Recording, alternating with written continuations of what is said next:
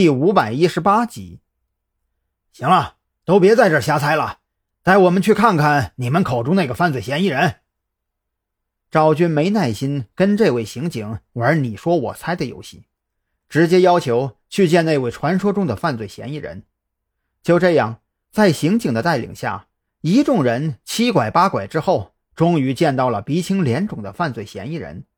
一时间，所有人都傻眼了。噗嗤一声，张扬最先没有忍住，笑出了声。眼前这人可不就是白若萱吗？不过这也忒搞笑了点儿。两个小时之前还人模人样的，两个小时之后再见，怎么就成了这副德行？别笑了，赶紧给我做证明啊！白若萱顿时气结，这都什么人呐？没看自己都快被打死了，真有那么好笑吗？最后。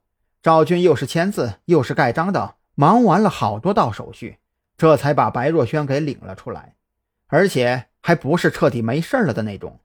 他最近得一直待在山南市，如果随着调查进展发现他身上还有问题，那还是要被抓进去的。对此，白若萱很是恼火，他发泄似的对着路边绿化树狠捶了两拳，这才开口。将刚才发生的事情讲了一遍。原来这货也真是倒霉透顶。昨天晚上，王彦凯跟他约好了的，说是弄到一批高品质的狗爪螺。这玩意儿别看样子不怎么好看，可是营养价值极高，加上对生长环境的苛刻要求，导致数量一度少得吓人。在国外已经炒到了两百欧元一公斤，更别说是高品质的了。确定了三星海鲜加工厂可以供货之后，白若萱就急忙联系了老爹。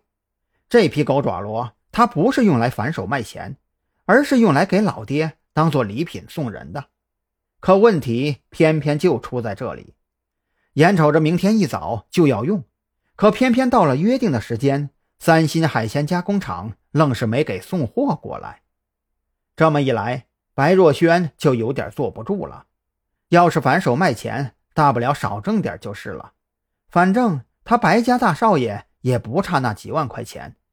可问题在于，都跟老爹说好了，礼品有着落了，转眼又给搞没了，这回头怎么交代嘛？这不是明摆着说自己能力不行吗？想到这里，白若萱当即决定亲自跑一趟三星海鲜加工厂，就算是盯着逼着。也得让他们在天黑之前把东西给做出来。等他赶到三星海鲜加工厂的时候，却被厂里的员工告知，那批狗爪螺在老板娘的车上。可问题是，老板娘昨天晚上去派出所给老板送饭，然后就不知道去哪儿了。反正今天没来厂里，这会儿啊，谁都给他辨不出来狗爪螺。这一下子就更尴尬了。白若萱二话没说，循着记忆赶往王彦凯的家中。那是一处挺高档的别墅区。这老小子靠着海鲜加工厂，最近几年没少挣钱，日子反正是越过越滋润。可就当白若萱循着记忆找到王彦凯的别墅时，却发现别墅旁边的树丛里蹲着一个人。这人很紧张地盯着别墅门口。明显是在对别墅进行监视。